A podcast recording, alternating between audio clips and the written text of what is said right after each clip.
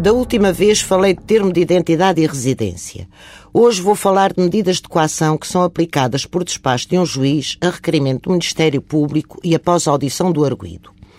Estas medidas só são aplicáveis quando haja que acautelar determinados perigos, tais como o perigo de fuga, o perigo de continuação da atividade criminosa ou o perigo do arguído poder ter uma atuação que faça perigar a prova, designadamente destruindo documentos, escondendo objetos do crime ou ameaçando pessoas. Nenhuma medida de coação pode ser aplicada se não se verificarem estes perigos, por mais grave que seja o crime imputado ao arguído.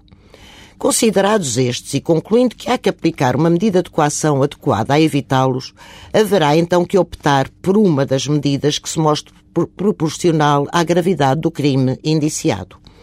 Entre as medidas de coação mais comumente aplicadas, poderei referir a da apresentação periódica numa esquadra da polícia ou no próprio tribunal, a proibição do arguído contactar determinadas pessoas, de frequentar certos meios ou de se ausentar para o estrangeiro, a obrigação de permanência na habitação e a prisão preventiva. Estas duas últimas medidas, as mais graves que a lei prevê, apenas podem ser aplicadas quando se indiciar ter o arguído cometido um crime punível com pena de prisão superior a três anos, no primeiro caso, ou prisão superior a cinco anos, para o caso da prisão preventiva. Para além disso, só são aplicáveis quando se verifique que todas as demais medidas de coação são insuficientes para prevenir os perigos que se pretendem cautelar.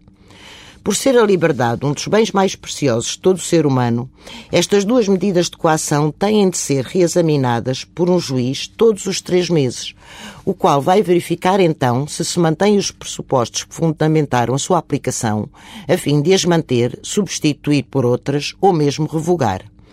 Todas as medidas de coação têm prazos máximos de duração que variam consoante o tipo de medida aplicada, o estado do processo, a complexidade do mesmo e o tipo de crime.